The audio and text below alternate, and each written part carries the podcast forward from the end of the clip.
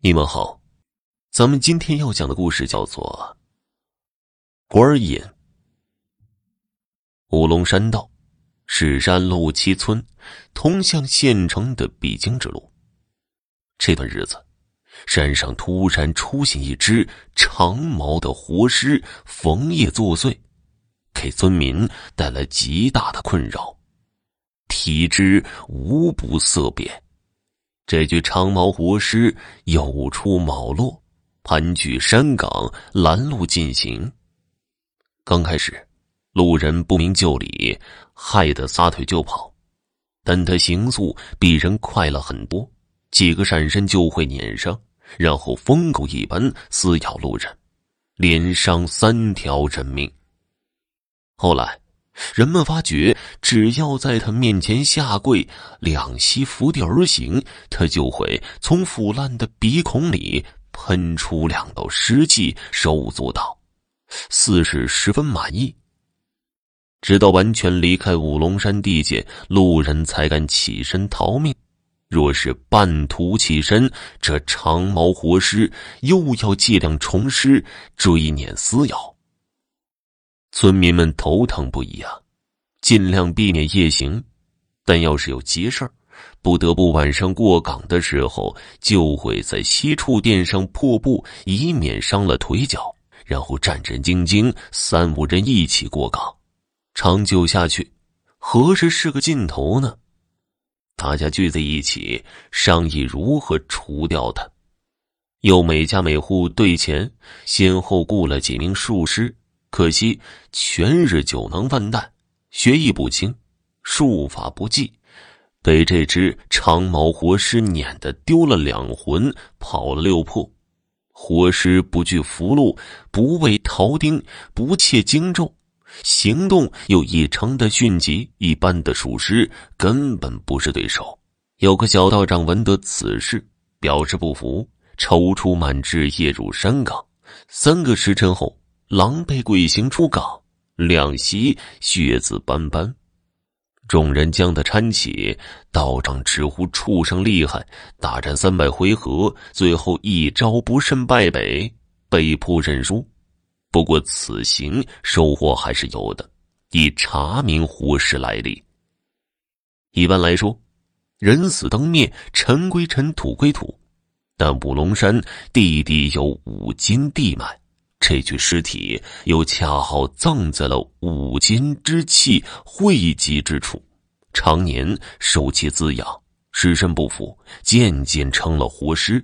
昼伏夜出，若能在白天找到埋尸地，一把火给烧了，尸患必除。但是这么大的山岗，要找到活尸老巢，谈何容易？是一村民寻了数日，毫无进展。道长还不肯放弃，说：“这活尸受地脉滋养，约有二十载了。二十年前，可有人葬在山岗？”众人都说没有，因为朱村祖训不允许子子孙孙葬在山岗，人死后都埋在村子中间的墓园里了。忽然，一个三十岁左右的汉子拍腿说道：“哎呀！”这倒是提醒了我。这个叫梁小武的汉子回忆，年幼的时候和二叔上山砍柴，发现了一个伤者，口齿不清，好像是川蜀口音。倚着老树奄奄一息了，二叔探了探他的鼻息，然后说道：“小武啊，你背着干柴先回去吧，我灌一葫芦水给他喝。”梁小武乖巧听话，就依了二叔之言，挑着柴回村了。天黑之后，二叔也回来了，梁小武就问这个事儿。二叔说：“这个人喝了一些水，自个儿走了。”当时，梁小武还有些奇怪，那人分明受了很严重的伤，怎么说走就走了呢？还想多问几句，二叔一瞪眼呵斥他。还说那人呢连道谢都没有就走了，诓你做甚呢？第二天，二叔进城给梁小武捎回来几包点心，还让他别把这件事给说出去，免得引来不必要的麻烦。梁小武得了好处，被二叔连哄带骗，也就不再想了。可是，二叔从那个时候起，一下子就阔绰了。梁老五眨着眼睛说道：“以前的二叔，穷的叮当响。可自从碰到那个伤者之后，就盖了新房，后来还娶了十里八村最俊俏的姑娘。这事过去差不多二十年了，我一直觉得二叔是见财起意，支开我之后，将那个外星人给谋害了。当时年纪小，瞧不出外星人。”穿着好坏，但长大了之后仔细想想，那人穿绸果断，绝对是个有钱户。不过怀疑归怀疑，没有真凭实据，也只能烂在肚子里了。此后，二叔生了两个儿子，因为好吃懒做，家里又返贫了。二娘也跟一个卖货郎私奔，下落不明。我这两个堂弟都不是什么省油的灯。大家提起来恨得牙根痒，奇就奇在这个活尸咬死的三人，恰巧是二叔父子仨。二叔算是彻底绝后了。道长方才说这活尸差不多受滋养二十余年，也不知怎的，我就想到了这旧事。村子一个德高望重的老人指挥大家，将梁小武二叔家彻底翻查。看能否找到什么眉目，最后寻到一物，乃是一本旧册，上面记着日志。尊叔先生看了看，告诉大家说：“这日志最后记载的时日是二十年前，内容大概是一个警官籍贯的有钱户捐了一个义令的职务，本指望过过官瘾，哪知道刚进本县境内就遇到抢匪了。”两个老仆丢下主人屁股尿流逃命去了，这人也仓皇逃窜。日志记到这里戛然而止了。村叔先生报了最后一页的日期，梁小武眨着眼陷入回忆，良久说道：“这个日子与二叔与伤者的日子十分接近，此日志定是从那个人身上搜得的。”只是二叔不认字，不晓得里面写的什么内容，一直保存至今。许久未开口的道长说话了：“难怪这长毛活尸要人跪行了。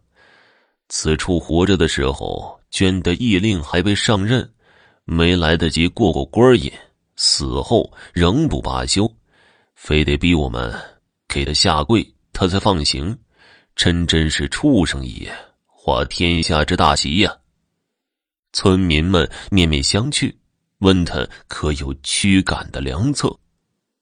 道长揉着膝盖说道：“心病还需心药医呀，有此瘾之人，无非膝下未上。我们不妨借了一枚大他一级的官印，他一见定会伏地叩首。到时我们往他身上浇些桐油。”一把火烧了此处，话虽简单，但他生前是个义令，需府级别以上的官印才能治他。老爷们哪会为了我们这些穷头百姓将官印拿出来呀？阅历深的村民表示担忧。哼，贫道倒认识几个梁上君子，道气高超，事不宜迟，我即刻动身。辞了众人。他就去了。七天之后，果然手上多了一枚官印。村民哪见过这个呀？围得里三层外三层的，纷纷抻着脖子瞧稀罕。道长觅了几个手脚健壮的劳力，各拎一桶桐油，夜间进山了。那长毛狮闻得活气，早早后于山道。道长有了官印，气势大增。雄赳赳来到了跟前，胡氏怒吼，示意他跪下。道长将观音一拿出来，这畜生立刻就软了，伏地不语，头都不敢抬了。小道长招手换伴，将这桐油全都倒在胡氏身上，淋淋洒洒浇了个透。饶是如此，这火势依旧服服帖帖，不做反抗。一切就绪，众人撤得远远的。道长吹着火折子，丢在火尸身上，桐油遇火，一下子烧着，火焰眨眼窜出两尺来高，火尸成了火尸了。